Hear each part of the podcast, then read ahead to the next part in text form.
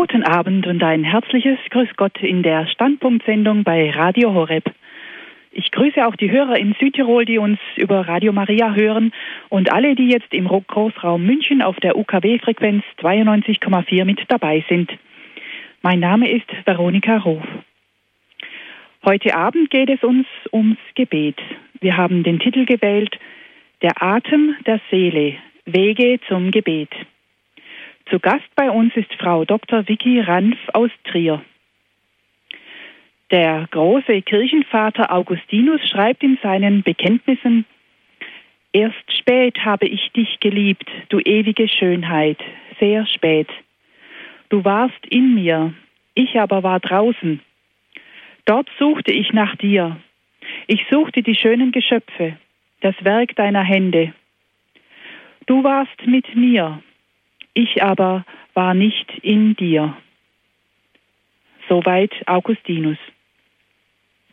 Diese wenigen Sätze führen uns mitten hinein in das, was Gebet ist. Gott suchen, in Gott sein. Doch das ist gar nicht so einfach. Wie kann ich ihn finden, der in mir wohnt? Ich aber zerstreut irgendwo mit den Dingen draußen, mit den Dingen der Welt beschäftigt bin. Wie werde ich fähig, mit Gott in Beziehung zu treten?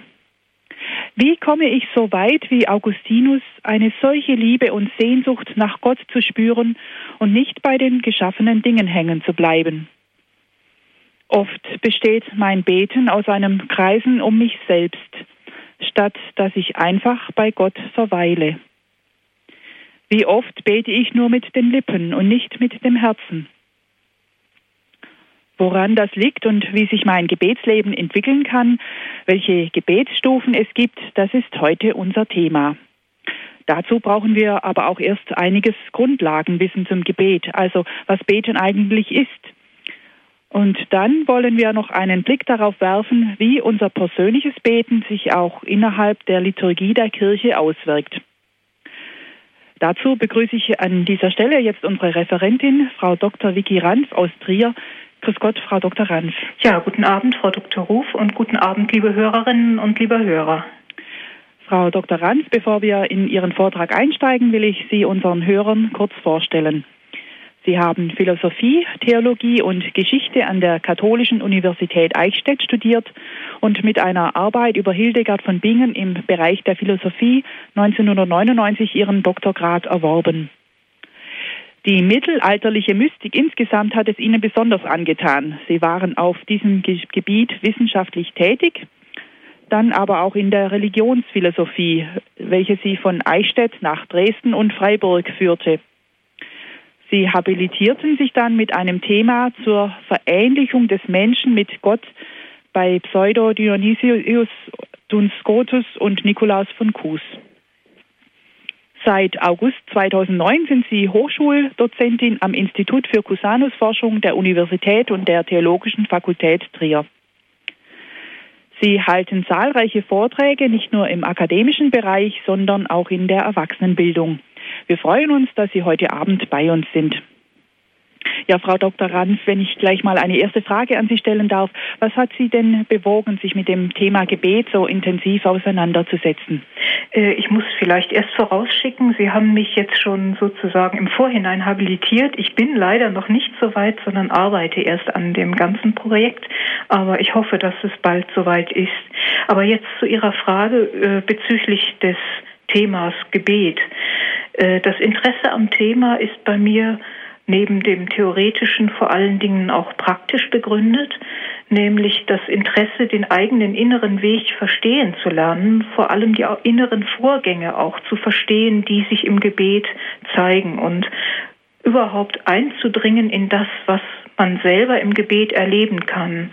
Das war mir schon wichtig, äh, das zu durchdringen, unter anderem auch deswegen, weil es schwierig ist, Lehrmeister zu finden auf dem Gebet, die einem weiterhelfen können.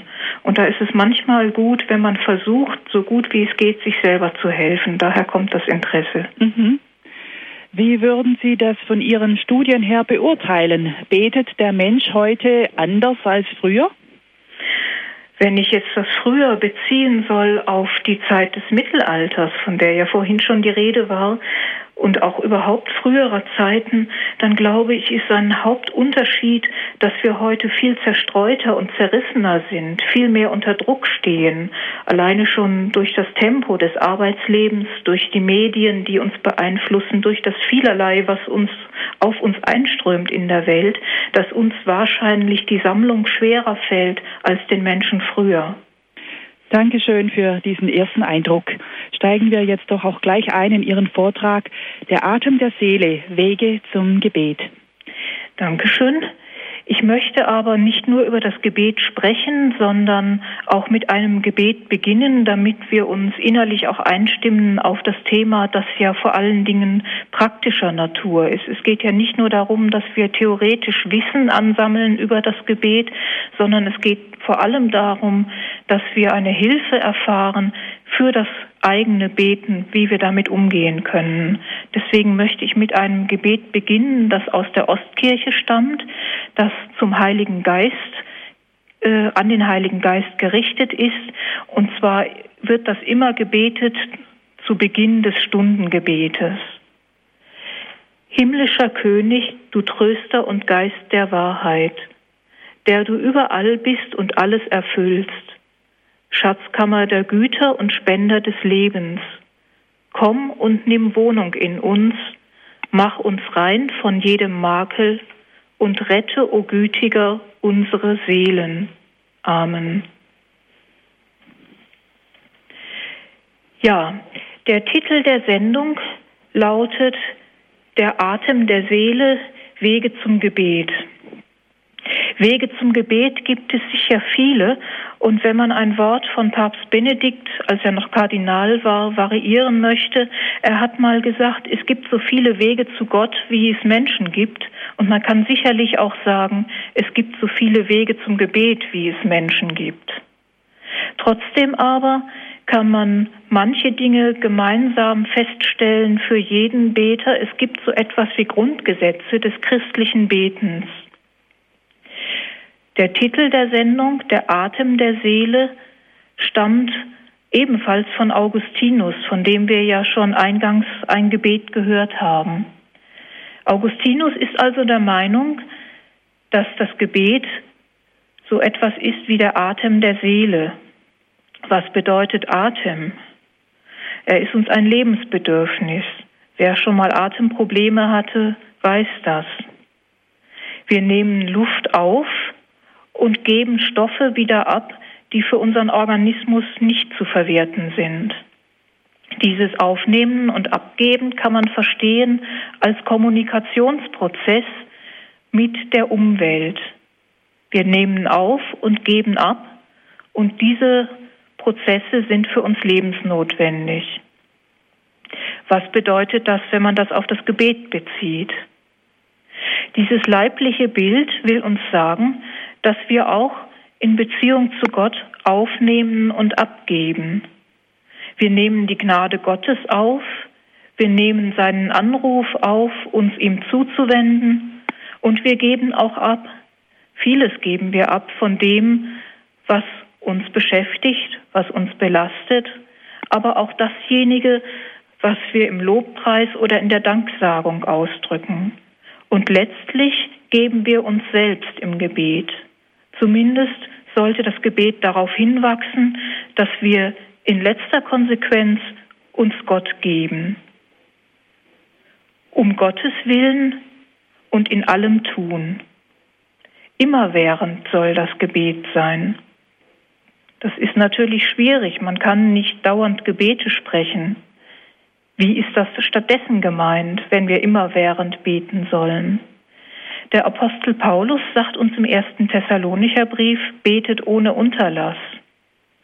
Und Jesus selbst sagt im Lukasevangelium im 18. Kapitel, er gibt uns ein Gleichnis, das eingeleitet wird vom Evangelisten.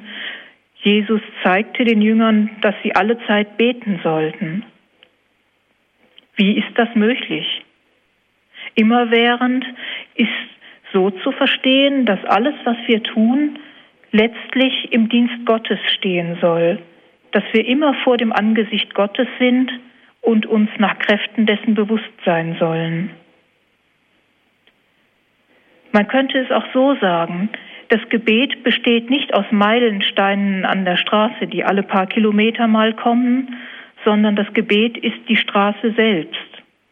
Wir sind also auf der Straße, sind unterwegs und wenn man das mal bildlich ausschmücken will, die Räder oder die Schuhsohlen, je nachdem, wenn man zu Fuß unterwegs ist, sind so gut wie ständig im Kontakt mit der Straße, auch dann, wenn man nicht daran denkt. Und so soll auch das Gebet sein. Der Atem nun ist auch ein Bild des Heiligen Geistes, der in uns betet. Das scheint mir ein besonders wichtiger Punkt zu sein. Das Gebet ist nicht das, was wir machen, auch nicht das, was wir leisten müssen, in dem Sinne, dass wir uns anstrengen und wenn wir nur die Messlatte hoch genug legen, dann schaffen wir das. Genau im Gegenteil. Der Atem als Bild des Heiligen Geistes will uns aus, aussagen und vermitteln, dass das Gebet nicht die eigene Leistung des Menschen ist, sondern dass der Heilige Geist in uns atmet oder man könnte auch sagen, in uns betet. Das sagt schon der Apostel Paulus. In seinem sehr dichten achten Kapitel des Römerbriefes, in dem sehr viel vom Heiligen Geist die Rede ist, sagt er, so nimmt sich auch der Geist unserer Schwachheit an, denn wir wissen nicht, worum wir in rechter Weise beten sollen. Der Geist selber tritt jedoch für uns ein mit Seufzen, das wir nicht in Worte fassen können. Und Gott, der die Herzen erforscht, weiß, was die Absicht des Geistes ist. Er tritt so, wie Gott es will, für die Heiligen ein. Wir wissen, dass Gott bei denen, die ihn lieben, alles zum Guten führt, bei denen, die nach seinem ewigen Plan berufen sind. Soweit Paulus an dieser Stelle, die eine der berühmtesten Stellen des Neuen Testamentes zum Thema Gebet ist. Das heißt also, Gott betet in uns und wir nehmen gewissermaßen nur am Gebet Gottes in uns teil. Das ist vielleicht eine etwas erstaunliche Perspektive, vor allem für aktive Menschen, die meinen, dass sie sich selber mühen müssen. Das müssen wir natürlich auch, aber das Wichtigere ist, dass Gott in uns betet und das entlastet auch. Bei allen Schwierigkeiten, die auf dem Gebetsweg auftauchen können, ist es gut zu wissen, dass letztlich Gott selber in uns betet und dann, wenn wir nicht mehr weiter wissen, sowohl was das Beten können betrifft, als auch was das betrifft, unser eigenes Gebet verstehen zu können, wenn wir da mit unserem Latein am Ende sind. Es ist immer der Geist Gottes, der in uns betet und der uns auch durch die Dunkelheiten führt. So nimmt sich auch der Geist unserer Schwachheit an, hatte Paulus gesagt. Wir wissen nicht, worum wir in rechter Weise beten sollen. Die Erfahrung machen wir ja oft, dass wir nicht sicher sind, ob wir um das Richtige beten, dass wir vielleicht gar nicht wissen, worum wir beten sollen. Aber der Heilige Geist trifft, tritt für uns ein mit Seufzen, das wir nicht in Worte fassen können. Über unser Sprechvermögen hinaus, über das, was man in Worte fassen kann, ist der Geist derjenige, der in uns betet und der uns letztlich auch in Höhen führt, die wir gar nicht nachvollziehen können, bloß mit dem Verstand. Gott nämlich erforscht die Herzen, sagt Paulus weiter, und er weiß, was die Absicht des Geistes ist. Denn der Heilige Geist, der selber Gott ist, tritt für uns so ein, wie Gott es will. Und Paulus sagt nicht nur, der Heilige Geist tritt für uns ein, sondern er tritt für die Heiligen ein. Das sind wir gar nicht mehr gewöhnt, dass wir Heilige sind. Wir meinen nämlich, heilig würde man erst nach dem Tod durch die Heiligsprechung der Kirche. Aber Paulus sieht das noch so, dass wir durch die Taufe Heilige sind. Durch die Taufe wohnt der dreifaltige Gott in uns und er betet in uns. Das drückt sich in dieser Bibelstelle sehr deutlich aus. Und wir wissen, dass bei Gott den, dass Gott bei denen, die ihn lieben, alles zum Guten führt. Bei denen, die nach seinem ewigen Plan berufen sind. Also auch dann, wenn wir uns nicht zurechtfinden, uns nicht mehr auskennen in unserem Beten und in der Welt und in dem, wofür wir beten sollen oder wollen, der Geist Gottes, also Gott selbst, führt bei denen, die ihn lieben, alles zum Guten. Auch das entlastet uns in unserem Beten. In diesem Sinne also nach Paulus ist das zu verstehen, dass der Atem als Bild des Heiligen Geistes zu verstehen ist, der in uns betet. Gott betet in uns und wir nehmen daran teil, hatten wir gesagt. Der zweite Punkt nun ist, dass man mit dem Gebet auch noch andere Inhalte verbinden kann, die es uns vielleicht leichter verständlich machen, worin das Gebet besteht. Ich greife jetzt im Folgenden auf einige Abschnitte des Weltkatechismus zurück, der in einem langen Teil sehr viel über das Gebet aussagt und den ich nur immer wieder neu allen Hörern und Hörerinnen ans Herz legen kann, den Katechismus zur Hand zu nehmen, auch gerade zum Thema des Gebetes. Deswegen gebe ich im Folgenden auch immer die Nummern mit an, damit diejenigen, die den Vortrag später nochmal hören können oder wollen und den Katechismus dann in die Hand nehmen, auch die Nummern noch nachschlagen und mitlesen können. Da wäre zunächst die Nummer 2558. Da heißt es, in einem Zitat von der heiligen Theresia vom Kinde Jesu, also Therese von Lisieux, für mich ist das Gebet ein Aufschwung des Herzens, ein schlichter Blick zum Himmel, ein Ausruf der Dankbarkeit und Liebe inmitten der Prüfung und inmitten der Freude. Soweit die heilige Therese. Das ist wie eine Definition. Gebet als Aufschwung des Herzens.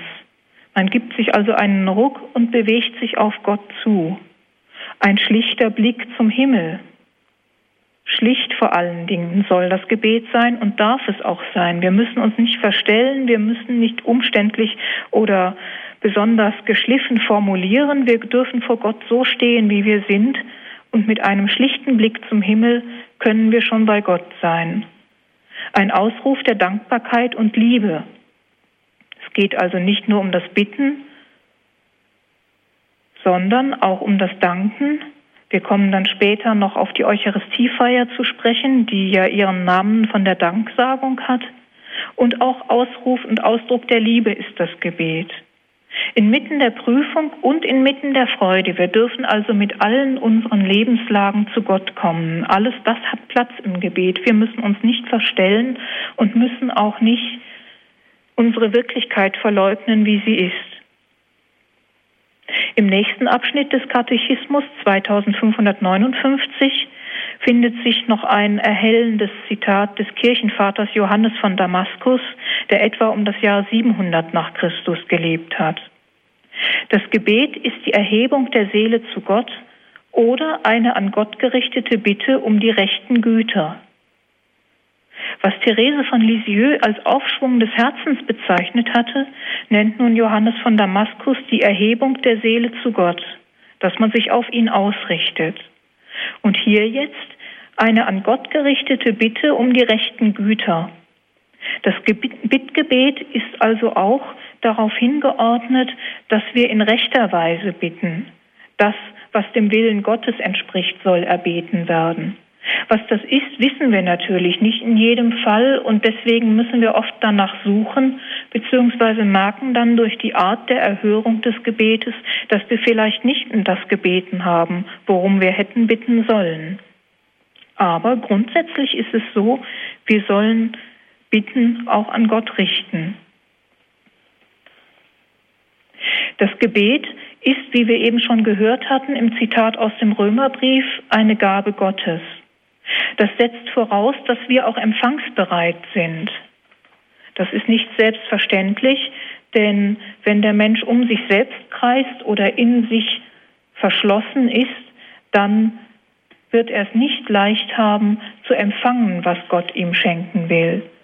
Wenn man etwa das erwartet, was einem besonders lieb ist und Gott hat etwas anderes für den Menschen vorgesehen, dann muss der Mensch sich darauf einstellen, das empfangen zu wollen, was Gott ihm schenken will. Ferner kann man das Gebet als Bund bezeichnen.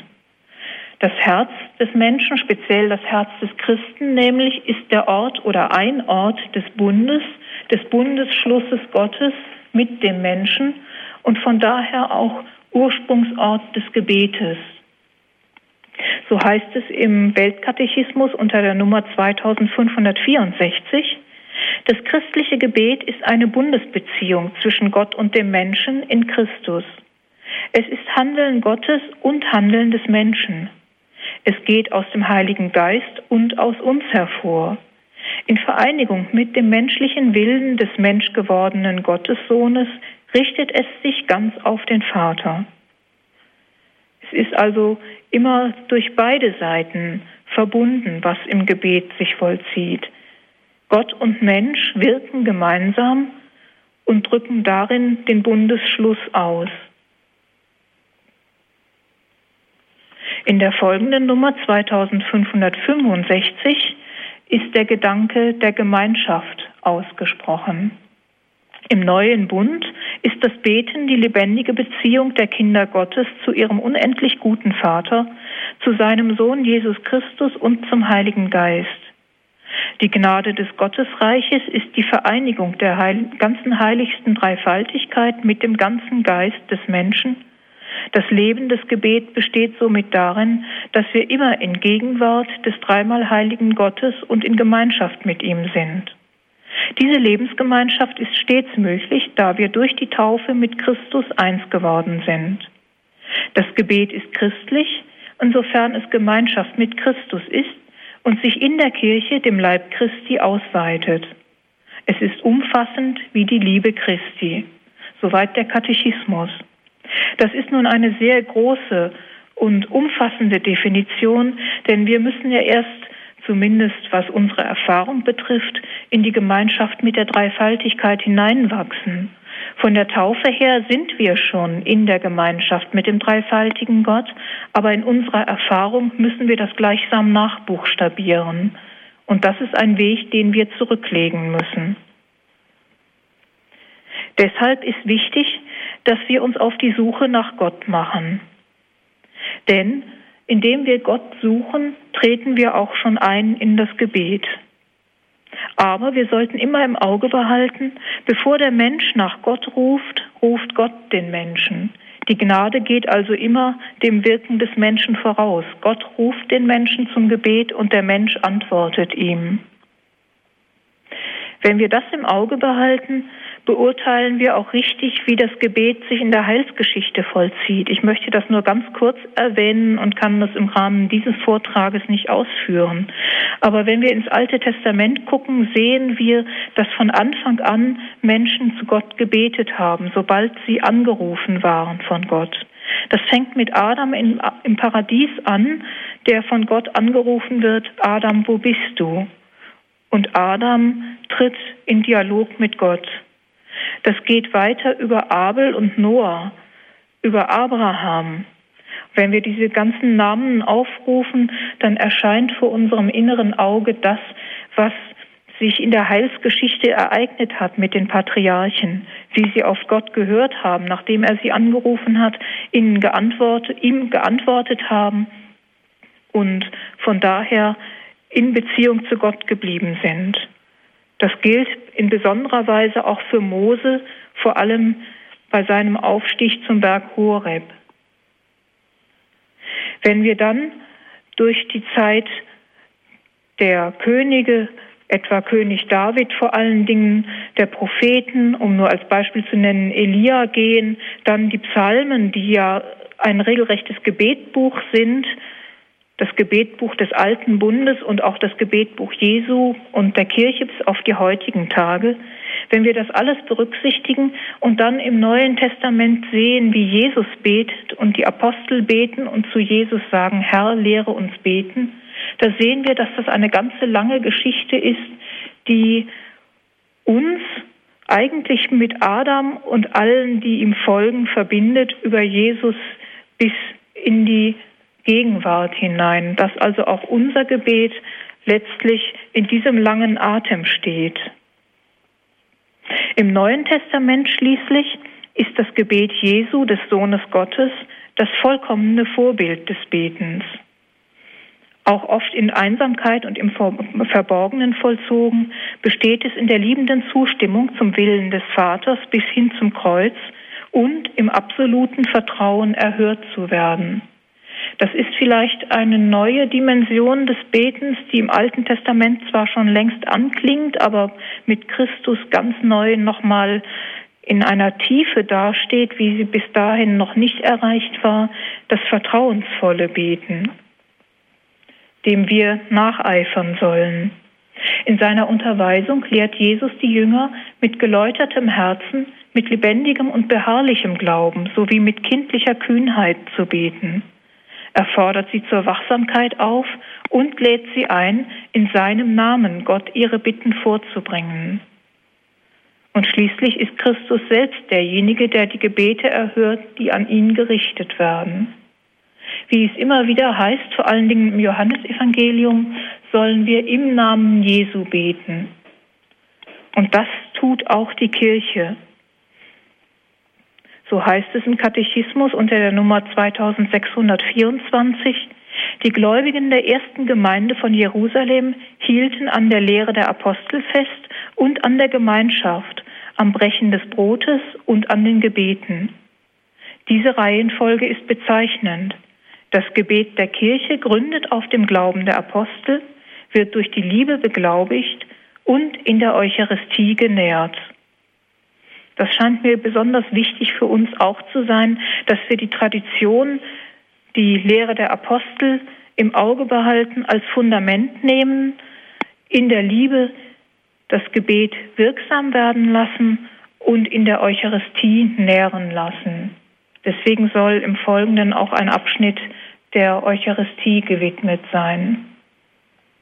Der Einzelne nun steht in der Gemeinschaft der Kirche, er betet also nicht für sich selbst alleine nur, sondern er steht in Gemeinschaft, nämlich der Eucharistie oder auch des Stundengebetes, sonstiger gemeinschaftlicher Gebetsformen. Aber auch wenn er persönlich betet, ist das persönliche Gebet Gebet der Kirche zugleich. Deswegen betet der Mensch letztlich nie alleine. Papst Benedikt sagt ja, wer glaubt, ist nie allein und das gilt auch für das Gebet. Im Folgenden nun sollen einige Aspekte konkreter Gebetsweisen angesprochen sein, aber nur ganz kurz skizziert, weil es nicht darum geht, diese einzelnen Formen jetzt auszuführen formulieren und darüber zu referieren. Das wäre mal eine eigene Sendung, aber es soll kurz erinnert werden, was alles möglich ist. Zunächst mal, die Grundhaltung allen Betens soll die Anbetung sein.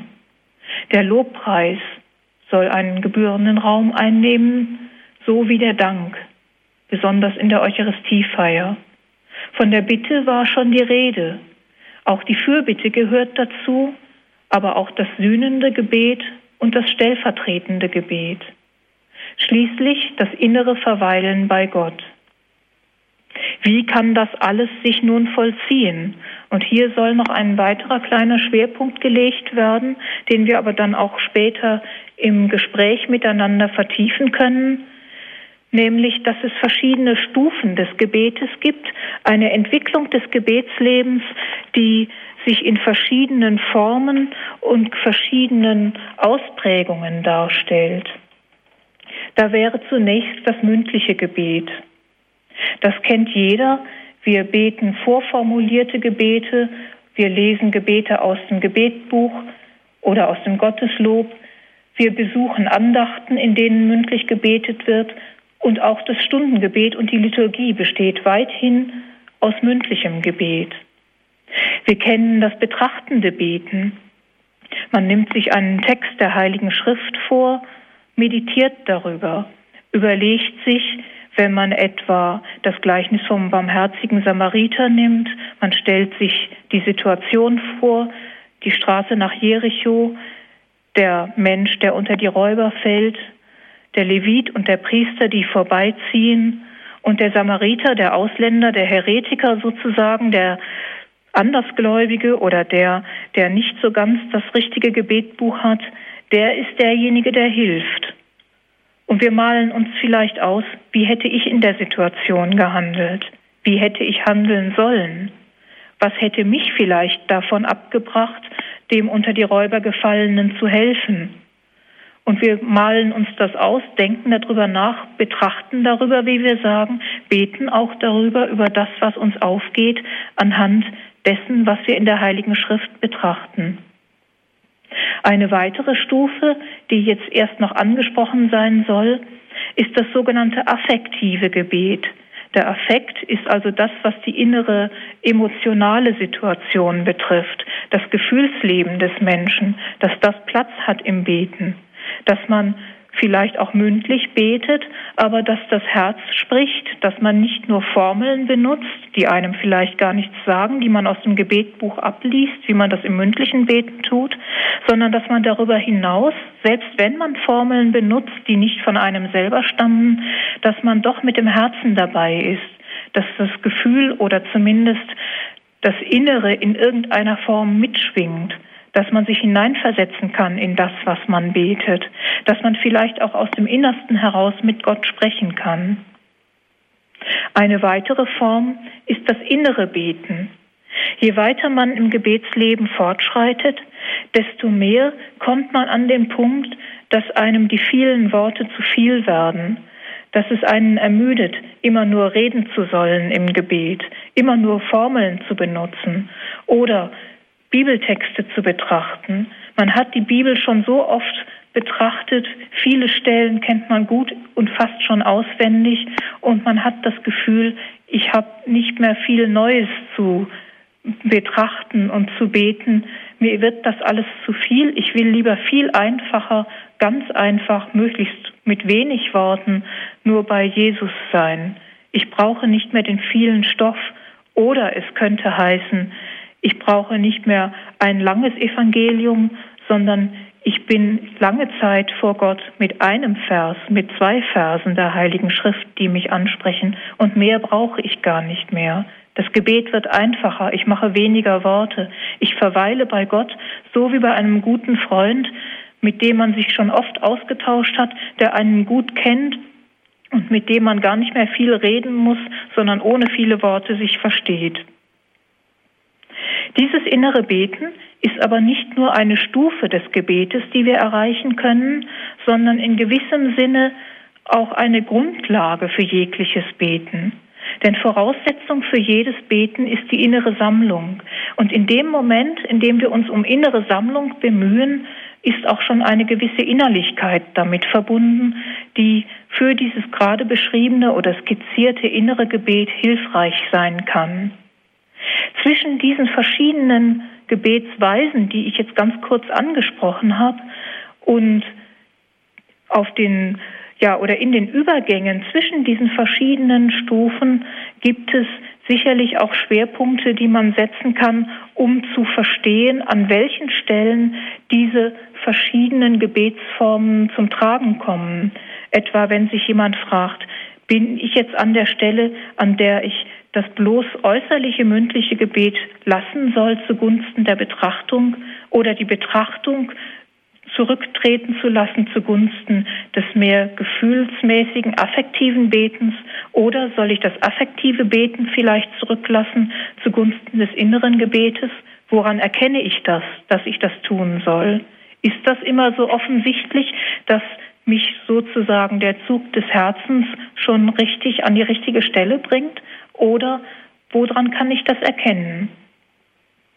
Wichtig ist in jedem Fall, das sei jetzt vor der Musikpause gerade noch verraten, wir beten im Heiligen Geist, wie wir eingangs schon gehört hatten, und statt angestrengt Gebete zu verrichten, uns mühsam zu fragen, auf welcher Stufe bin ich jetzt, was muss ich jetzt als nächstes tun oder was muss ich weglassen, sollten wir den Heiligen Geist in uns beten lassen, was mit Bezug auf diese Entwicklungen des Gebetlebens einen Perspektivenwechsel bedeutet.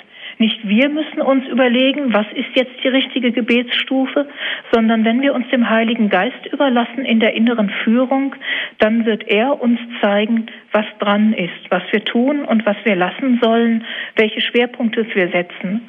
Und es ist auch nicht so, verstehen, so zu verstehen, dass wir eine Stufenleiter emporsteigen und das mündliche Gebet ganz hinter uns lassen, wenn wir in die Betrachtung eintreten oder die äh, affektive Gebetsform hinter uns lassen, wenn wir in das innere Gebet gefunden haben, sondern es ist wirklich wie eine Treppe. Wir können rauf und runter steigen und jeweils die Stufe nehmen, die für uns dran ist. Das ist also nicht nur eine Einbahnstraße, die wir laufen. Aber wenn wir uns vom Heiligen Geist führen lassen, dann wird er uns zeigen, was wir jeweils tun sollen. Sie haben eingeschaltet bei Radio Horeb und Radio Maria Südtirol bei der Standpunktsendung. Zu Gast bei Radio Horeb und Radio Maria Südtirol ist Frau Dr. Vicky Ranf aus Trier. Das Thema heute der Atem der Seele, Wege zum Gebet. In einem ersten Teil haben wir uns beschäftigt mit dem, was Gebet überhaupt ist. Es ist Gabe Gottes. Das drückt sehr schön der Römerbrief aus. Römer 8, 26, eine ganz zentrale Stelle. So nimmt sich auch der Geist unserer Schwachheit an denn wir wissen nicht, worum wir in rechter Weise beten sollen. Der Geist selber tritt jedoch für uns ein. Gebet ist aber nicht nur Gabe Gottes, sondern es ist auch menschliches Tun. Die heilige Theresia von Lisieux sagt zum Beispiel, Gebet ist Aufschwung des Herzens zu Gott. Das heißt also, Gebet geht aus uns, aber auch in erster Linie aus dem Heiligen Geist hervor. Gott ruft uns im Gebet und wir antworten. Wir haben schließlich dann noch kurz die Gebetsstufen angesprochen, die wir dann auch im äh, Gespräch nach dem Vortrag äh, weiter entfalten können. Doch jetzt kommen wir zunächst einmal noch zur Liturgie. Ja, ich möchte das an einem konkreten, wichtigen Fall etwas erläutern, denn diese Gebetsstufen mögen vielleicht etwas abstrakt wirken oder etwas sehr künstlich theoretisch ausgedacht, aber dass diese verschiedenen Aspekte im alltäglichen Beten vorkommen können, wenn wir uns darauf einlassen, möchte ich im Folgenden an der Eucharistiefeier aufzeigen. Es gibt in der Kirche einen alten Grundsatz, der zunächst lateinisch formuliert wurde und heißt Lex orandi, lex credendi beziehungsweise umgekehrt lex credendi, lex orandi. Das heißt, das Gesetz des Gebetes, des Betens, ist auch das Gesetz des Glaubens. Und umgekehrt, das Gesetz des Glaubens ist zugleich das Gesetz des Gebetes. Das heißt also, so wie man betet, glaubt man auch und wie man glaubt, betet man auch. Das ist uns vielleicht oft gar nicht recht bewusst, dass sich diese beiden Dinge gegenseitig prägen und dass etwas in Schieflage gerät im Glauben oder im Gebet, wenn man dieses Grundgesetz vernachlässigt. Was heißt das konkret? Wenn wir die Liturgie, also die Eucharistiefeier vornehmlich als Zentrum, aber auch als Schule allen Betens sehen, dann können wir sagen, die Liturgie lehrt uns, wie wir glauben sollen und wie wir beten sollen und wie beides aufeinander bezogen ist, das Gebet und der Glaube. Um ein Beispiel herauszugreifen, es wird oft, zumindest sonntags und an Hochfesten, in der Eucharistiefeier das Credo, das Glaubensbekenntnis gebetet und es wird einbezogen in die Liturgie. Wir vergewissern uns unseres Glaubens und vollziehen ihn zugleich in der Eucharistiefeier. Beides ist aufeinander bezogen im Gebet. Grundsätzlich für jedes Gebet gilt und umso mehr möchte man sagen für die Eucharistiefeier als Mitte und Zentrum allen Betens, dass wir uns vor dem Gebet sammeln sollen. Wir können nicht ohne Vorbereitung ins Gebet gehen, meistens zumindest nicht. Selten sind wir innerlich so gesammelt, dass wir ohne besondere Vorbereitung in die Eucharistiefeier kommen und sofort beten können. Denn wir sollen uns ja dessen bewusst sein, dass wir in die himmlische Liturgie eintreten, die im Himmel gefeiert wird und an der wir auf Erden innerhalb der Eucharistiefeier teilnehmen können. Wir haben oft den Eindruck, als wären wir die sozusagen Macher der Liturgie. Aber das ist ja gar nicht der Fall, sondern Gott ist derjenige, der uns dient und wir treten in die himmlische Liturgie ein. Deswegen, weil gerade für die Eucharistiefeier dieses gilt, dass wir in die himmlische Liturgie eintreten, ist sie auch der Maßstab allen Betens. Deswegen sollen wir gesammelt sein, um sie recht mitvollziehen zu können. Diese Sammlung geht gewissermaßen dem Stufenweg, von dem vor der Musikpause die Rede war, voraus.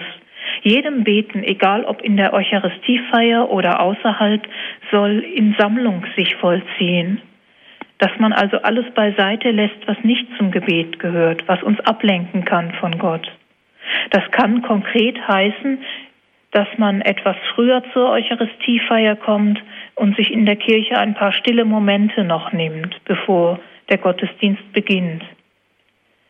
Aber auch in anderer Hinsicht ist es wichtig, die Liturgie im Zusammenhang zu sehen, nämlich was ihre Auswirkung betrifft, die sich im Leben zeigen soll. Liturgie und Leben sind nämlich wie zwei Seiten einer Medaille, die nicht voneinander zu trennen sind. Die Eucharistiefeier will uns gewissermaßen Quelle sein, die bis in den Alltag hinein sprudelt und uns hilft, im Alltag Christen zu sein und als Christen zu leben. Was ich nun in den nächsten Minuten noch versuchen möchte, ist die Gebetsschritte, von denen vorhin die Rede war, in einzelnen Teilen in der Liturgie wiederzufinden Allerdings nicht in dem Sinne, dass man mechanisch aufteilen könnte. Zu Beginn der Liturgie des Gottesdienstes betet man mündlich, danach betrachtet man und irgendwann kommt man im inneren Gebet an. Das kann man so nicht ausmachen, sondern es ist eher so, dass es vertiefende Akzente sind, die man setzen kann, teilweise mehr in dem einen Teil der Messe, teilweise mehr in anderen Teilen. Aber aufs Ganze gesehen gilt eigentlich, dass die letzte innere Tiefe, die der Mensch im Gebet erreichen kann oder geschenkt bekommt, das gehört immer zusammen, auch in allen Teilen der Messe wiederzufinden ist. Es ist also nicht so sehr das Stufenmodell, von dem vorhin die Rede war, dass wir wie auf einer Leiter oder Treppe auf- und absteigen auf diesen verschiedenen Gebetsstufen, sondern es ist eher von innen nach außen zu denken. Wer gesammelt lebt, ist zugleich im inneren Gebet und kann die verschiedenen Formen, das mündliche Gebet, das Betrachten oder auch das Gebet mit dem Herzen, innerlich ganz anders vollziehen als jemand, der nicht gesammelt ist. Es war schon die Rede davon, dass man wenn möglich, sich vor der Messe die Zeit nehmen soll, sich zu sammeln. Ein weiterer Punkt ist, dass die Messe selber Eingangsgebete hat und gewissermaßen dem Gottesdienstbesucher einen Raum bietet, in dem er diese Sammlung lernen und vollziehen kann. Das gilt vor allen Dingen für die Eingangsgebete und für den Bußakt, in dem sich der Mensch für den Gottesdienst vorbereitet. Aber auch vor dem Evangelium gibt es meistens einen kleinen, wenn auch ganz kleinen Moment der Stille, in dem der Mensch, der Beter, sich gezielt sammeln kann darauf hin, dass Gott nun in seinem Evangelium Christus zu uns spricht. Denn es ist ja nicht wie man das häufig hören kann im Gottesdienst, dass gesagt wird, äh, wir hören heute einen Text aus der Bibel. Wir hören eben keinen Text, sondern es wird uns das Wort Gottes verkündigt. Und Christus selbst spricht zu uns im Evangelium und daraufhin sammeln wir uns, wenn wir kurz vor dem Evangelium etwa wenn der Priester oder der verkündende Diakon ganz selber auch ganz kurz sich sammelt und darum betet, dass er das Evangelium recht verkünde, wenn wir uns in diesem Moment auch sammeln und darauf einstellen, dass uns jetzt leibhaftig, möchte man sagen, das Wort Gottes verkündigt wird. Und ein weiteres Beispiel möchte ich noch nennen, wenn es kurz vor der Kommunion heißt, Herr, ich bin nicht würdig, dass du eingehst unter mein Dach. Da stellen wir auch noch mal fest, wir sind noch nicht so weit und werden es genau genommen auch nie, dass wir würdig wären zu kommunizieren, aber indem wir uns dessen bewusst werden und das aussprechen, können wir noch mal neu uns sammeln auf das, was Gott uns in sich selbst schenken will. Ein zweites Beispiel, das mündliche Gebet. In der Liturgie ist es natürlich so, dass die ganze Zeit mündlich gebetet wird, fast ohne Ausnahme möchte man sagen. Aber man muss hinzufügen, das mündliche Gebet soll kein Plapperpensum sein, das man absolviert. Es heißt ja in der Bergpredigt, wenn ihr betet, plappert nicht wie die Heiden, sondern wir sollen versuchen, möglichst bewusst mitzuvollziehen, was gebetet wird. Das geht sicherlich nicht wortwörtlich die ganze Messe über in jedem einzelnen Gebetsakt, dass wir alles und jedes ganz genau wörtlich aufnehmen. Aber wenn wir in der Haltung in die Messe kommen, das, was mündlich gesprochen wird, ist nicht nur etwas, was man pflichtmäßig absolviert, sondern ich soll das, was ich irgendwie aufnehmen kann, auch aufnehmen, dann ist dieses Gebet auch ganz anders offen zur Tiefe der Seele hin. Die Betrachtung findet sich vor allen Dingen im Wortgottesdienst, dass wir nämlich das Wort Gottes verkündigt bekommen und dass wir es hören, dass wir aber nicht nur hören, wie man beiläufig etwas hört, sondern dass wir mit offenem Herzen hören, uns darauf vorbereiten, innerlich einstellen, dass Gott selbst zu uns spricht, dass wir dieses Gehörte, zumindest das, was wir in der Lesung gehört haben, im Zwischengesang noch meditieren können, dass der Psalm, der zumeist gebetet wird an dieser Stelle oder das Lied, das gesungen wird, uns helfen will, das Gehörte innerlich zu vertiefen, zu verkosten und zu betrachten. Entsprechend soll auch die Predigt dazu helfen, dass wir das Evangelium tiefer in uns aufnehmen. Wenn wir das affektive Gebet in der Messe wiederfinden wollen, dann können wir viele Stellen nennen. Natürlich, der Bußakt soll innerlich empfunden werden. Das muss nicht gefühlsmäßig sein, aber so, dass wir im Akt des Glaubens uns dessen bewusst werden, dass wir vor Gott Sünder sind und das zu innerst in uns aufnehmen. Ein anderer Punkt könnte sein, die kleine kurze Stille, die vor dem Tagesgebet eigentlich sein sollte, wenn es eingeleitet wird mit Lasset uns beten, dann soll eigentlich ein Moment der Stille die Gottesdienstteilnehmer, die Gemeinde dazu einladen, in Stille vor den Herrn zu bringen, was unsere Anliegen sind. Und alles das wird dann zusammengefasst im Tagesgebet. Ein anderer Punkt ist, dass wir uns die Fürbitten innerlich und auch inhaltlich zu eigen machen können, in dem Sinne, dass wir an uns herankommen lassen, worum gebetet wird im Einzelnen, dass wir nicht nur einfach ja ahnungslos und ohne sonderliche Beteiligung die Antworten geben, sondern dass wir versuchen, uns in diese Anliegen hineinzuversetzen und in die Situationen derer, für die gebetet wird. Noch zwei weitere Beispiele möchte ich kurz ansprechen aus der Kommunionfeier der Messe.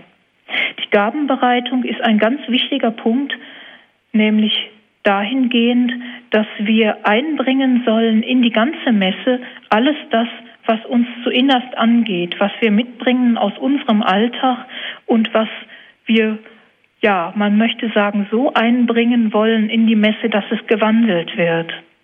Wir können gewissermaßen unser ganzes Herz in den Messkelch ausschütten und alles das, was wir mit einbringen, wird gewandelt. Es hat mal jemand gesagt, nur was hingegeben wird, wird auch gewandelt. Und an dieser Stelle bei der Gabenbereitung können wir alles mitbringen. Und schließlich die Kommunion selbst. Wenn Christus zuinnerst bei uns ist, dann können wir doch auch aus tiefstem Herzen mit ihm sprechen. Und wenn wir nicht sprechen können, weil wir nicht die rechten Worte finden, dann können wir bei ihm und mit ihm und in ihm schweigen. Auch das ist eine Möglichkeit, ein Gebet aus dem Herzen heraus in den Gottesdienst einzubringen. Alles sollen wir also nach Kräften zu innerst mitvollziehen. Da kommt also das innere Gebet auch zum Tragen. Vor allen Dingen aber ab der Gabenbereitung, wie wir gesehen haben, in den Zeiten der Stille, die vorkommen in der Messe, wenn es gut geht, muss man dazu sagen, aber auch in der Danksagung nach der Kommunion, dass wir da wirklich innerlich still werden können, weil wir wissen, Gott ist jetzt bei uns und in uns. Wir müssen nicht mehr viele Worte machen. Wir können still und in ja, Frieden, möchte man sagen, bei ihm sein. Und schließlich im Leben. Die Liturgie war eingangs schon gesagt worden nach der Musikpause, die Liturgie soll ins Leben überleiten. Wir leben nicht in zwei Welten, in einer liturgischen und in einer Alltagswelt und beide hätten miteinander nichts zu tun. Das wäre fatal, wenn es sich so verhielte, sondern wir sollen gewissermaßen die Liturgie beten und auch im Leben verwirklichen. Das heißt, dass wir die Kraft, die wir durch das Wort Gottes und durch die Eucharistiefeier, also durch die Kommunion in der Messe erfahren haben, im Alltag auswirken sollen, dass die Kraft uns trägt, aber auch, dass wir gewissermaßen im Alltag, in allen Situationen, die uns prägen, in der Arbeit, im Umgang mit anderen Menschen, im Licht Gottes sehen, der uns gewissermaßen für diese Stunde der Liturgie den Himmel geöffnet hat, dass wir sehen lernen, dass die ganze Wirklichkeit im Licht Gottes steht und von uns so gesehen und gelebt werden will. Wenn man die Messe in diesem Geist mitfeiert, dann hat man das innere Gebet, glaube ich, zutiefst verwirklicht. Helfen kann dazu als Übergang, dass man sich nach der Messe noch ein paar Momente, vielleicht ein paar Minuten der Stille nimmt, bevor man die Kirche verlässt, um gewissermaßen nicht nur die Danksagung weiterzuführen, sondern auch schon daran zu denken, wie sich nun die Liturgie im Alltag weiterführen lässt. Dass uns das gelingen möge, immer mehr, auch wenn es jetzt viel war, was gesprochen worden ist, das kann man alles nur Schritt für Schritt verwirklichen, nach und nach, ganz anfanghaft und immer weiter. Dass uns das gelingen möge, wünsche ich uns allen. Ich danke für Ihre Aufmerksamkeit. Für alle, die erst später eingeschaltet haben, Sie hören Radio Horeb und Radio Maria in Südtirol in der Standpunktsendung. Der Titel Der Atem der Seele, Wege zum Gebet. Frau Dr. Vicky Ranf aus Trier ist zu Gast bei uns. Zuletzt hat sie uns die Gebetsstufen vorgestellt. Zuerst das mündliche Gebet, dann die Betrachtung, das affektive Gebet, also das Herz äh, ist damit dabei und das innere Beten. Und wie sich das alles auch in der Eucharistiefeier realisieren kann, das hat sie uns vorgestellt. Herzlichen Dank, Frau Dr. Rand, für Ihren Vortrag. Ja, gerne. Wir haben auch schon eine erste Hörerin auf Sendung, Frau Deckwitz aus Grünwald. Grüß Gott. Grüß Gott, ja, ich möchte mich sehr, sehr herzlich bei Frau Dr. Rams bedanken. Ja, das war ein unglaublich schöner Vortrag. Wie so einen so schönen und hilfreichen Vortrag habe ich wirklich lange nicht gehört, auch nicht in Radio Horeb. Und ich danke ganz besonders für den, für das, was Sie gesagt haben, im Hinblick auf die Eucharistiefeier und auch im Hinblick auf die Beziehung zwischen der Eucharistiefeier und dem Leben was dann sich aus der Feier der Eucharistie speist. Also vielen Dank, Frau Dr. Rampf. Ja. Das war wirklich eine ganz, ganz große Freude für mich. Eine Begegnung nach langer ja. Zeit. Danke. Ich danke Ihnen, dass Sie angerufen haben. Äh, ich habe, äh, Sie kennen ja das Buch von Jean Corbon. Ja, das habe ich ja, das habe ich ja sofort wiedergefunden bei Ihnen. Das der ist ja auch der Autor. Der ist ja auch der Autor, so sagt jedenfalls Pater Schneider. Ähm, ähm, Jean Corbon ist der Autor diese Texte über das Gebet in im Katechismus. Ach, das habe ich nicht gehört. Ja, das hat Pater Schneider gesagt, ja. Pater Schneider? Sie finden das auch wieder. Sie finden ja. das lesen Sie, wenn Sie an das Buch denken und das Sie finden das wieder. Sie finden ja. sogar Formulierungen wieder. Ist ganz ja, daraufhin werde ich es mir jetzt mal angucken. Ja, tun Sie das. Also ja. vielen Dank. Also es war ganz große Freude für mich. Ich danke Dank, für Ihren Anruf. Alles Gute. Ja, auch. alles danke. Gute, Frau Grünwald. Frau Dickwitz aus Grünwald. Ja, Frau Dr. Ranf, ähm, ich möchte so eine ganz grundlegende Frage zunächst einmal stellen. Viele tun sich schwer mit dem Beten. Gerade auch solche, die vielleicht nur sporadisch beten, vielleicht zu einem besonderen Anlass oder wenn sie etwas Schönes erlebt haben, wenn vielleicht auch das Gegenteil, wenn sie in Not sind. Wie betet man auch ohne einen äußeren Anlass? Also vielleicht hat ja auch mancher den Vortrag gehört und nimmt sich jetzt vor, sich nach der Sendung hinzusetzen und einfach mal anfangen zu beten. Wie soll er denn das anstellen? Hätten Sie da einen Tipp? Ja, zunächst möchte ich mal sagen, es ist ja schon ein Zeichen der Sehnsucht nach dem Gebet, wenn jemand wenigstens ab und zu mal betet. Wir neigen vielleicht in der Kirche allzu sehr dazu, na, ich sag's mal etwas salopp, die Nase zu rümpfen und zu sagen, der betet ja gar nicht regelmäßig. Äh, wir sollten es positiv sehen, dass jeder, der überhaupt irgendwann mal betet, darin schon den Anfang gefunden hat, seine Sehnsucht zu, seiner Sehnsucht zu folgen. Und für den konkreten Tipp würde ich sagen, klein anfangen. Das ist wichtig. Nicht zu sagen, oh, jetzt habe ich einen Vortrag gehört, der hat mich vielleicht angesprochen und jetzt will ich das versuchen und nehme mir gleich eine halbe Stunde Gebetszeit vor. Das ist so ein bisschen so wie beim, na, ich möchte mal sagen, beim Joggen, beim Langstreckenlauf. Wer sofort schon mit dem Marathon anfangen will, der wird äh, Schwierigkeiten haben.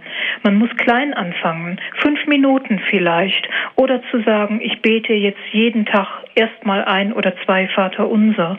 Und dann wird sich sehr schnell oder zumindest irgendwann, es muss gar nicht schnell sein, aber es wird sich nach und nach die Sehnsucht einstellen, mehr zu beten.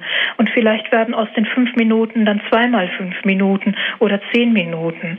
Und wenn dann irgendwer hinterher sagt, mir ist es aber danach eine halbe Stunde zu beten und das bleibt auch so, wenn es mir gefühlsmäßig gar nicht danach ist. Ich kann treu dabei bleiben. Es überfordert mich nicht in dem Sinne, dass ich dann, wenn das Gefühl nicht mitspielt, alles fallen lasse, sondern ich kann weiter treu im Gebet bleiben. Dann merkt man, dass was gewachsen ist. Dankeschön. Wir haben eine weitere Anruferin, Frau Lang aus München. Grüß Gott. Grüß Gott. Gott. Ich wollte mich auch ganz herzlich bedanken für diesen sehr interessanten, für mich sehr schönen Vortrag, weil ich auch eine Beterin bin. Und was mich in den Kirchen immer stört, dass, also es gibt viele, auch im Land draußen, die, wo ich das Gefühl habe, die gehen rein, in die Heilige Messe, aber innerlich sind sie teilweise, ich möchte nicht urteilen, aber teilweise oft nicht so dabei und nach der Kommunion gehen sie, sobald der Segen gegeben ist, gehen sie sofort raus. Die bleiben gar nicht irgendwie drinnen und stören auch oft die Gespräche. Und das tut mhm. mir furchtbar leid, weil ich gerade, weil ich eben weiß, so wie es in Ihrem Vortrag ja ausklingt, dass äh, Christus ja selbst der Feiernde ist durch den Priester. Und dann habe ich eine ganz kleine, eine kleine ähm, äh, äh, Kritik an Sie und zwar Aha. nur eine kleine Kritik. Das Wort affektiv gefällt mir nicht. Ich finde das effektive Beten viel, viel schöner. Und äh, ich, also effektiv ist für mich viel positiver als affektiv. Das ist mir aufgefallen. Aber sonst ist alles in Ordnung. Und das wollte ich Ihnen nur gesagt haben. Und ich möchte meinem Herrgott danken, dass ich äh, diesen schönen Vortrag mit äh, bekommen dürfte. Dankeschön. Vielen also. Dank da Wollen stimme ich mit ein. Ja, darauf eingehen, Frau Doktorand? Ja, ja hm? äh, das ist äh, ein Punkt, den ich vielleicht noch ein bisschen erklären muss. Den mhm. Ausdruck habe ich nicht selber erfunden, den habe ich aus der Theologie des Gebetes übernommen. Ähm, affektiv heißt nicht affektiert, also den, äh, das Missverständnis muss man ausschließen, also im Sinne von übermäßig gefühlsbeladen. Das ist nicht gemeint. Affektiv heißt auch nicht, dass ich mich in einem ungesunden Sinne auf das Affektive im Sinne des Gefühlsmäßigen stütze und nur dann bete, wenn es gefühlsmäßig schön ist, sondern gemeint ist, dass das Herz innerlich mit dabei ist in einem viel tieferen Sinne, als es das Gefühl ausdrückt. Also es ist äh, eine innere Beteiligung des inneren Menschen, äh, die sich darin schon ausdrückt in diesem Wort. Das Wort effektiv, zumindest wie ich es verstehe, drückt etwas anderes aus. Effektiv äh, hat für mich eher den Klang von, äh, es ist effektiv im Sinne von Ergebnis äh, orientiert. Das ist ein anderer Sachverhalt, darüber kann man auch nachdenken, aber es ist äh, etwas anderes, als in diesen Gebetsstufen ausgedrückt wird von der Tradition äh, der geistlichen Väter beziehungsweise auch der Mystiker, die neben vielen anderen Modellen unter anderem auch dieses äh, vorgestellt haben, was ich jetzt im Vortrag dargestellt habe. Ja, danke schön für diese Klarstellung. Es hat uns noch erreicht, Frau Hasenmeile aus Pfaffenhofen. Grüß Gott. Grüß Gott. Ja, guten Abend, Frau Dr. Ranz. Jetzt ähm, haben Sie gefragt, wir sollen doch mal erzählen, wie äh, unsere, wie es den Hörern geht beim Beten. Also halt, ich bin Einhörerin, ich bin Mutter von sieben Kindern, äh, bin viel daheim einfach und habe mir, wenn ich eine ausgeglichene Persönlichkeit sein soll und dann auch äh, Ausstrahlung haben will, dass die dass meine mit meine Kinder nicht unter mir leiden, habe ich gemerkt, also ich brauche Stille am Morgen früh.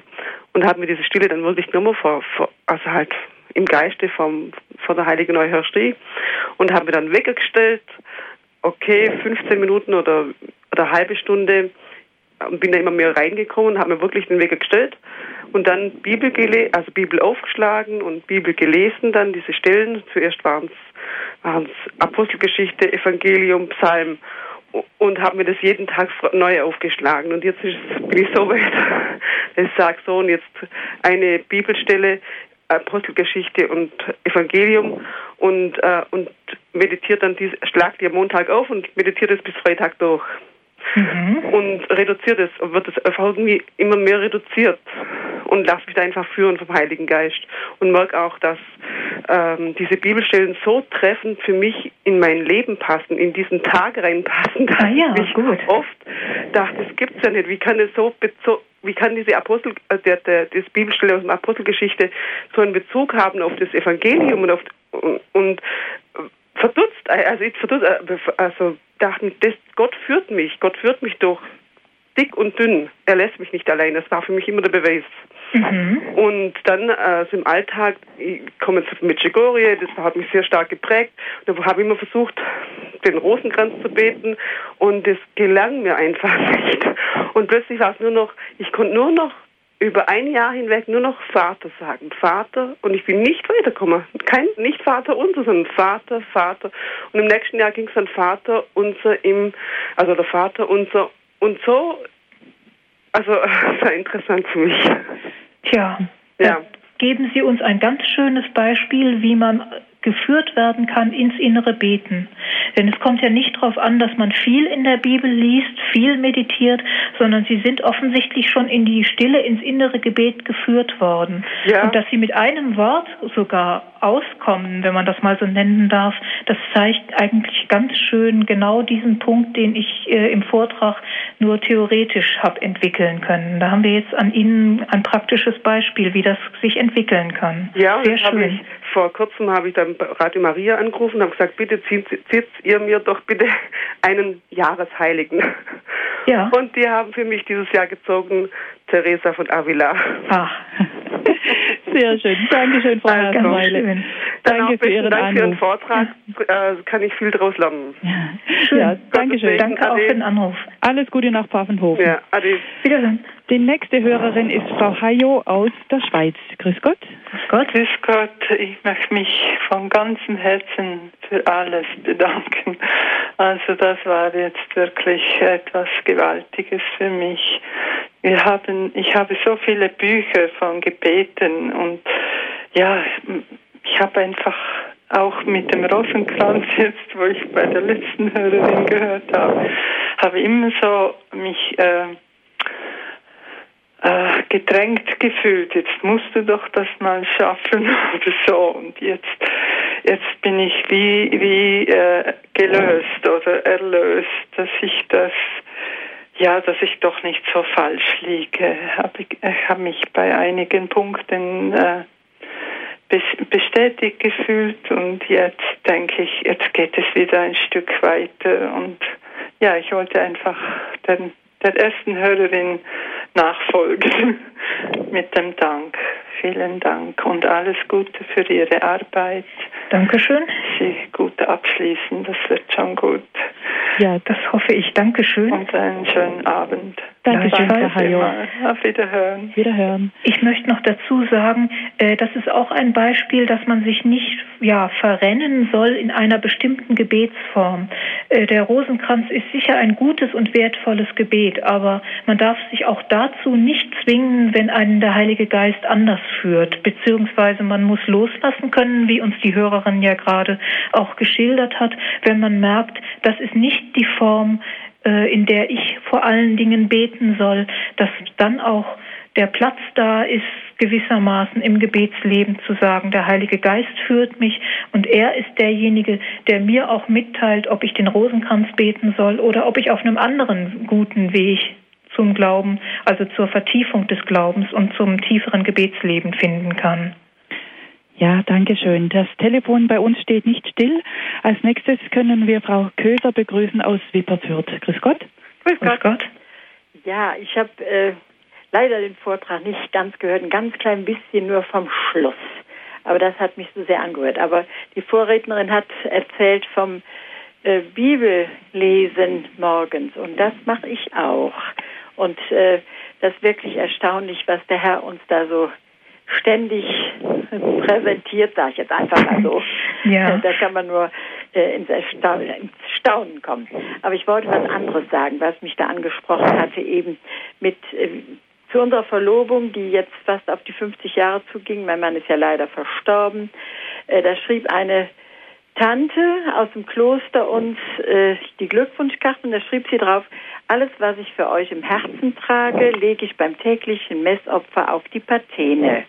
Und das hat mich damals so sehr angesprochen oder auch vielleicht ein bisschen später, nachdem wir die Karte äh, immer wieder mal auch gelesen haben. Und äh, das bete ich auch immer. Also beim Opfer, beim heiligen Messopfer lege ich alles auf die Patene und der Herr, und da bitte ich in der Wandlung, dass der Herr es im Segen alles verwandelt. Ob das jetzt weltweite Probleme sind oder was mir gerade in den Sinn kommt oder familiäre Probleme. Ich habe ja auch vier Kinder und alles, was man immer so im Herzen hat. Nicht mal auf die Patene und ich bitte dann Gott, alles im Segen zu verwandeln in der heiligen Wandlung. Das ist äh, für mich so ein ständiger Begleiter. Tja, ganz genau. Schön. Dankeschön, Frau Köser, Danke. für Ihren Beitrag. Ja. Alles Gute Ihnen nach Danke, dasselbe. Wiederhören. Danke. Also das ist wirklich auch ein Punkt, den ich nur immer wieder unterstreichen kann. Ähm, eigentlich alles, was bisher gesagt worden ist, dass man sich also nicht in bestimmte Formen zwingen soll, die einem im Moment vielleicht gerade nicht liegen, dass man die Heilige Schrift liest und dann Entdeckungen macht, wie Gott durch die Heilige Schrift zu uns spricht, in der Liturgie oder in der Betrachtung, je nachdem oder beides, oder auch dieses jetzt den Schwerpunkt zu setzen, äh, alles in die Gabenbereitung einbeziehen. Ich kann das nur bestätigen. Das sind Dinge, die einen wirklich lange begleiten können und man wird gar nicht fertig damit. Die Erfahrung mache ich auch. Weiter darf ich begrüßen Frau Bogdanowitsch aus Karlsruhe. Guten Abend. Ja, guten Abend. Ich habe zwar Ihren Vortrag nicht gehört, weil ich erst nach Hause gekommen bin, habe aber jetzt gehört, um was es geht und wollte jetzt mal nur sagen, ich hatte jetzt äh, einige schwere Schicksalsschläge und wollte sagen, dass durch Gebet äh, ich wieder ins Leben eigentlich zurückgekommen bin, ja. Und zwar habe ich die Erfahrung mit dem Rosenkranz jetzt gemacht, ja. Mhm. Habe irgendwann festgestellt, dieses Gebet gibt mir die Ruhe und die, die Ruhe und innere Kraft und alles wieder um das, ja. Es hat zwar ein paar Monate gedauert, aber dann auf einmal war es da. Und jetzt ist so, ähm, ja, dass ich es eben fast jeden Tag entweder den Wunden oder beim Herzigen oder ich habe CDs im Radio, wenn ich nicht dazukomme, wenn ich Auto fahre und so. Das ist einfach, ja, für mich, sagen wir jetzt mal, ein ganz kraftstärkendes Gebet. Und ich bin froh, dass ich den Zugang eben zum Rosenkranz gefunden habe. Ja, sehr schön. Ja. Ähm, der Rosenkranz ist ja auch als inneres Gebet gemeint. Ja. Ähm, er ist ein bisschen, ich möchte mal sagen, in Verruf gekommen dadurch, dass man so das Gefühl hat in den Gemeinden, wenn der Rosenkranz gemeinschaftlich gebetet wird, äh, dass das sagen wir mal, ein hektisches Geplapper ist wie in der Markthalle. Ich sage es bewusst mal etwas mhm. frech, ähm, um zu illustrieren, wie manche Menschen den Rosenkranz empfinden. Genau. Wenn man ihn aber innerlich betet, und mitvollzieht, was man betet, dann kann der Rosenkranz denselben Weg einen führen, den ich jetzt vorhin im Vortrag vor der Musikpause beschrieben habe, vom rein mündlichen Gebet bis ins innere Gebet hinein. Genau. Da kann der Rosenkranz ja. wirklich sozusagen die ja, Institution sein oder die Kraft, die einen an die Hand nimmt. Ja, und äh, ganz kraftvoll ist der Schmerzhafte. Ja? Aha. Wenn ich den äh, das ist, ist ja montags ist einer und so. Ich habe das so nach dem, ich war in Exerzitien im Kloster und da habe ich eigentlich den Zugang gekriegt, ja. Ja. Und dann äh, habe ich das mal so die und dann freitags ist der schmerzhafte und also das berührt einem und dann sieht man irgend, dann ist alles auch nicht mehr so schwer, was man selber hat. Wenn man das da reinlegen kann, dann ist das ja, äh, wirklich das, ein Weg, ja. Mhm, man kommt irgendwann so weit, also ich bin so weit, dass das äh, es hat irgendwie was ganz anderes und es ist man dann auch alles und es ist dann auch alles gar nicht so tragisch, was man hat, wenn man wenn man sich dessen bewusst ist, was wirklich ist, ja. Aber man muss in die Stille kommen.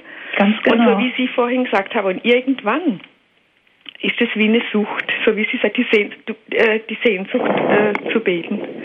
Ja, Vorsicht, Sehnsucht und Sucht sind ja, nicht das weiß, Gleiche. Ich will, ja, ich weiß. Ich, ich, will jetzt nur so sagen, es ist, äh, ich weiß schon, was Sucht ist, aber ich will nur sagen, dass es dann irgendwie ich will das dann, ja. Es ist die Sehnsucht ja. und dann, dann und weiß ich, oder es geht mir jetzt gerade nicht so gut und dann kann ich so ganz ruhig werden und bin dann wieder klar. Ja. ja.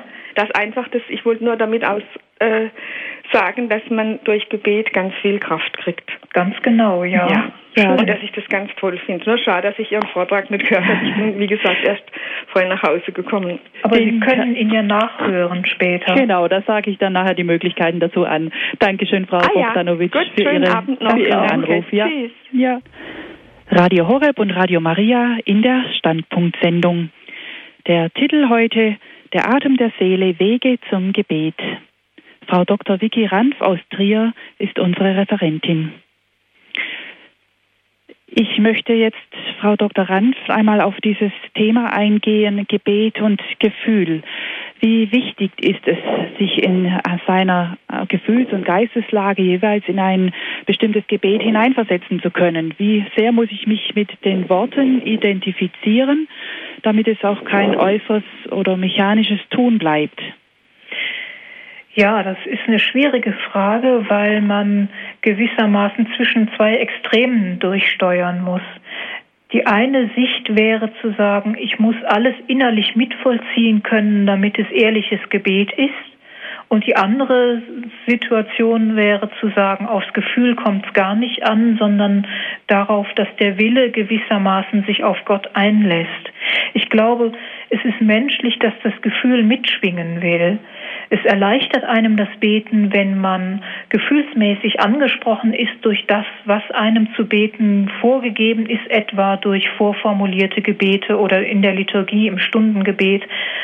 Aber wenn das nicht der Fall ist, und man vielleicht auch gerade eine Phase hat in der Gebetsentwicklung, wo man geprüft wird, ob man treu ist im Gebet, da kann es sein, dass einem gefühlsmäßig das alles gar nichts sagt. Vielleicht auch der Rosenkranz nicht, den man sonst gerne betet, oder die Heilige Schrift, die man meditiert, dass man auf einmal die Bezüge zum eigenen Leben nicht mehr entdecken kann, dass man dann aber trotzdem treu bleibt in dieser Übung, die man sich vorgenommen hat und dass dann irgendwann, und das heißt, wenn der Heilige Geist es will und für gut befindet, einem auf gewissermaßen höherer Stufe das Gefühl auch zurückschenkt, in dem Sinne, dass man tiefer in der Glaubenserfahrung und auch äh, im geistigen, geistlichen Wachstum auch das Gefühl wieder zurückbekommt, geschenkt bekommt geradezu, äh, um dann auch gefühlsmäßig wieder verkosten zu können, was man betet. Also das heißt, man kann und darf das nicht erzwingen wollen, man darf das als Geschenk von Gott annehmen, wenn das Gefühl angesprochen ist, aber es kann auch Zeiten geben, in denen man ohne Gefühlsregungen auskommen muss. Und man muss unterscheiden, ob man einfach nur äh, diese Phase der Trockenheit aushalten muss oder ob man vielleicht auch die für sich falsche, also das heißt gerade nicht passende Gebetsform wählt. Wenn zum Beispiel jemand mit dem Rosenkranz wirklich nicht anfangen kann zu beten, sondern vielleicht leichter Zugang findet zur Betrachtung eines Bibeltextes, dann ist das einfach auch eine Sache, die man ausprobieren muss. Was liegt mir näher? Womit finde ich besser ins Gebet? Was ist für mich der leichtere Zugang? Und dann entwickelt sich denke ich, auch eine gesunde Ausgewogenheit zwischen der Treue im Gebet, die von Gefühlen unabhängig ist, und den Gefühlen, die einem mitunter geschenkt werden. Ja, ich denke eben auch, das ist äh, wirklich auch schwierig zu unterscheiden, was jetzt äh, gerade dran ist. Also wie sehr sich mein Gefühl auch nach dem Gebet, äh, nach den Worten richtet, so, so nach dem Motto, wenn dir da nicht danach ist, Gott zu loben, dann lobe ihn, bis dir danach ist. Mhm. Äh, und äh, also wie, wie auch das äußere Tun Einfluss hat auf mein inneres äh, Gefühl und dann aber doch sich nicht zu zwingen. Ja. Das ist, glaube ich, schwierig. Also die geistlichen Lehrer geben zum Teil verschieden akzentuierte Ratschläge, aber aufs Ganze zusammengefasst kann man wirklich sagen, Zwang ist im geistlichen Leben eigentlich nie gut, äh, aber allzu große Laschheit und Lachsheit auch nicht. Also ich soll mich nicht herausreden, wenn ich sage, ich darf und will mich ja nicht zwingen, also lasse ich es ganz. Äh, man darf aber auch nicht mit Gewalt irgendwas erzwingen wollen, was jetzt gerade nicht möglich ist, sondern man soll vielleicht sogar auch ganz gezielt mit Gott darüber im Gespräch bleiben, was ist jetzt dran, um den Heiligen Geist, um die Erleuchtung beten, was jetzt gerade dran ist auf meinem Gebetsweg. Wenn ich nicht den günstigen Fall erlebe, dass ich eine geistliche Begleitung habe, die mir vielleicht auch raten kann. Und wenn ich so jemanden nicht habe, dann kann es mitunter auch helfen, mit anderen zu sprechen, die auch im Gebetsleben sind, wie wir das jetzt eben schon vor der letzten Musikpause gehabt haben. Von den Anruferinnen haben einige erzählt, wie sie es erleben und haben sich zum Teil auch untereinander gegenseitig bestätigt. Das kann auch eine Hilfe sein, wenn nicht durch Telefonanrufe, aber vielleicht durch einen Gebetskreis, in dem man ist, dass man die Probleme, die man hat, schildert und jeder seins dazu beiträgt und man sich so auch gegenseitig helfen kann. Mhm wenn Sie jetzt gerade Gebetsschwierigkeiten ansprechen. Äh, mir kommt da die Zerstreuung. Wenn ich immer wieder zerstreut bin im Gebet, heißt das dann notwendigerweise, dass ich mich halt nicht genug gesammelt habe. Das heißt, liegt es immer an mir? Notwendigerweise sicher nicht. Das kann ein Grund sein und das ist sicherlich auch ein Punkt für die Gewissenserforschung, ob ich dazu leichtfertig mit dem Gebet umgehe oder ob ich vielleicht äh, in ungünstigen Situationen meine Gebetszeit halten will, wo ich vielleicht gerade ein Streitgespräch gehabt habe und mich noch gar nicht innerlich wieder beruhigt habe. In so einer Phase kann man schlechter beten und ich muss dann vielleicht erst was anderes tun, ein paar Minuten, bis ich wieder innerlich in der Verfassung bin, mich aufs Gebet einlassen zu können. Es kann auch sein, dass Zerstreuungen ja aus sogenannten Gebetsleiden stammen. Das heißt also, dass der Heilige Geist mir zumutet, dass ich ja Zerstreuungen aushalte, die ich gar nicht will, äh, dass ich aber merken kann, dass ich in einer Tiefe, die von diesen Zerstreuungen gar nicht erreicht wird, doch im Gebet bin. Man kann ja manchmal die merkwürdige Erfahrung machen, dass man gleichzeitig äh, zerstreut und gesammelt ist. In der Tiefe des Herzens merkt man, man ist eigentlich mit dem Willen bei Gott und die Gedanken sind sonst wo, nur nicht bei dem, was ich gerade beten will. Und trotzdem ist man, wenn man genau hinguckt, äh, in einem inneren Frieden. Das kann auch sein. Das heißt, dass Gott einem zumutet, dass man die Zerstreuungen im Gebet aushält, die aber dann nicht in dem Sinne verschuldet sind, dass ich sozusagen mich nicht angemessen vorbereitet oder gesammelt habe. Mhm. Also da muss man sehr genau hingucken, worum es sich jeweils handelt. Mhm. Mhm. Vielleicht können wir auch noch auf die verschiedenen Gebetsarten eingehen, also das Dankgebet, das Bittgebet oder auch das Klagegebet. Papst Johannes Paul II. sagte einmal etwas zum Gebet, was mich selber sehr beeindruckt hat. Also in, äh, ungefähr sinngemäß so, ähm, früher meinte ich, Gott nur loben zu müssen. Das sei der höchste, das ist der, der höchste Akt des Gebets. Heute, also in seiner Zeit als Papst noch, erbitte ich viel. Wie ist das? Sollten wir zu einer Ausgewogenheit im Bitten, Loben und Danken kommen oder kann durchaus auch eine Gebetsart im Vordergrund stehen, wie, wie zum Beispiel das Bitten, wenn wir, ein, wenn mir einfach viele Bitten am Herzen liegen und das immer wieder zuerst äh, mir in den Sinn kommt?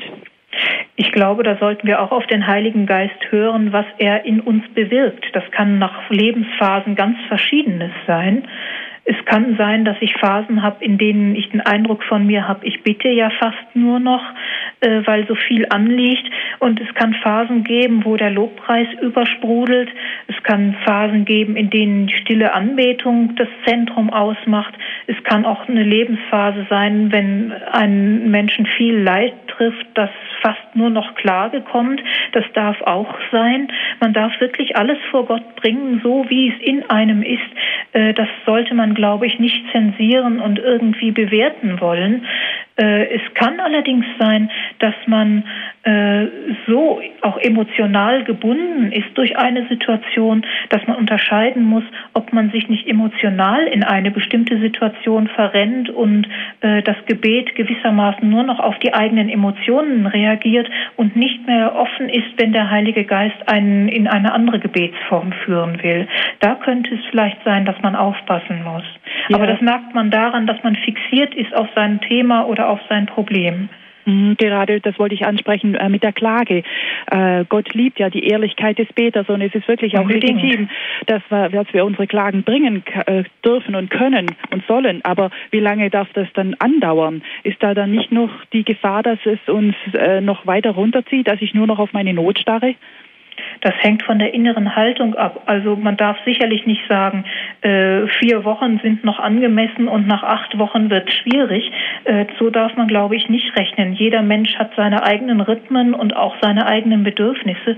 Aber wenn jemand nur noch um seine zum Beispiel seine Leiden kreist und gar nichts anderes mehr denken kann, im Gebet nichts mehr anderes denken kann, das Gebet ihm auch keine, wie auch immer geartete Erleichterung verschafft, sondern ihn gewissermaßen band in sein Thema hinein, dann ist sicherlich äh, ein Punkt erreicht, wo es einem helfen kann, mit anderen Gebetsformen rauszufinden aus diesem Strudel, der einen äh, in die Tiefe zieht, dass man zum Beispiel im Fall des Klagegebetes äh, nicht anfängt zu kreisen im unguten Sinne, sondern wirklich den Horizont wieder erweitert auf die Welt hin, äh, was es da sonst noch zu beten gibt für andere Menschen, für die Weltkirche oder auch für sich selber in anderen Belangen. Aber das muss jeder selber merken, dass vielleicht der Punkt erreicht ist, wo die Klage ihn persönlich nicht mehr weiterbringt.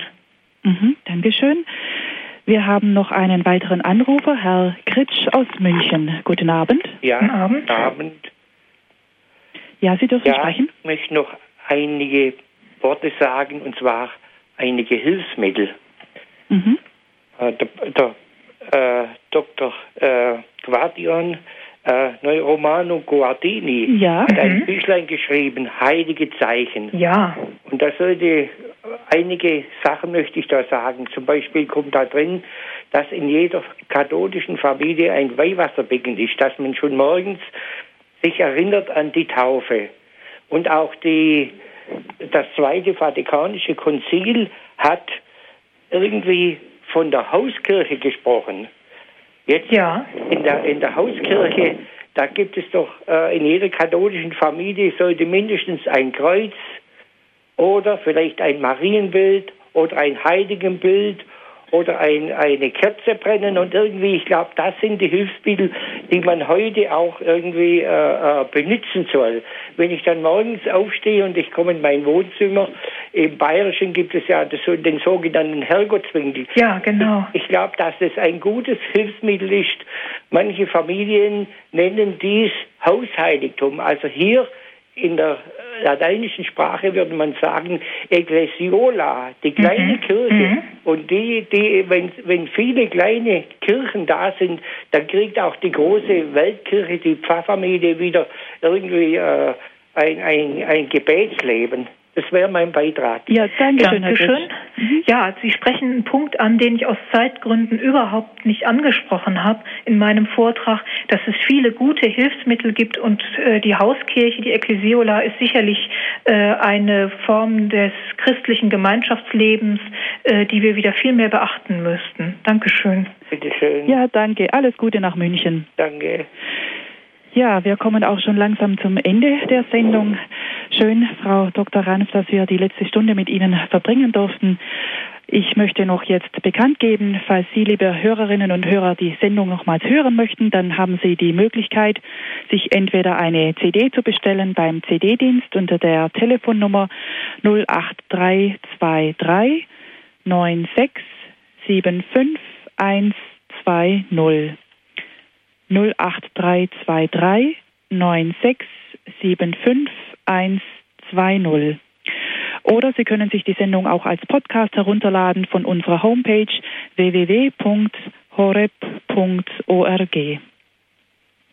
Wenn Sie vielleicht noch einiges zum Thema nachlesen möchten, dann bekommen Sie eine Literaturliste bei unserem Hörerservice unter der Nummer 08323 9675 110. Oder Sie gehen ebenfalls auf unsere Homepage. Dort finden Sie dann die Angaben zu den Büchern und ähm, da können Sie sich dann die Dinge auch herunterladen. Dankeschön, dass Sie so zahlreich angerufen haben bei uns heute Abend. Frau Dr. Ranf, Sie haben für uns zum Schluss noch ein Gebet herausgesucht. damit möchten wir dann die Sendung beenden. Ja, ich möchte noch vorausschicken, die Literaturliste kommt morgen im Laufe des Tages, die liegt also noch nicht vor. Aber schließen möchte ich nochmal mit einem Gebet, das aus der Ostkirche stammt und aus dem Abendgebet der Ostkirche übernommen ist. Wolle uns, o oh Herr, an diesem Abend ohne Schuld bewahren. Gepriesen bist du, Herr, Gott unserer Väter, und lobwürdig und ruhmreich ist dein Name in Ewigkeit. Lass dein Erbarmen, Herr, walten über uns, denn wir haben gehofft auf dich. Gepriesen bist du, Herr, lehre uns deine Gebote. Gepriesen bist du, Herrscher, lass uns verstehen deine Gebote. Gepriesen bist du, Heiliger, erleuchte uns durch deine Gebote. Herr, dein Erbarmen währet in Ewigkeit, verschmähe nicht das Werk deiner Hände. Dir gebührt Ruhm, dir gebührt Lobgesang, dir gebührt Ehre, dem Vater und dem Sohn und dem Heiligen Geist, jetzt und immer da und von Ewigkeit zu Ewigkeit. Amen. Amen. Ihnen, Frau Dr. Ranf, alles Gute und Gottes Segen. Danke auch und auch allen Anrufern und Hörern. Ja, Ihnen alles Gute, liebe Hörerinnen und Hörer. Es verabschiedet sich Veronika Ruf aus Würzburg.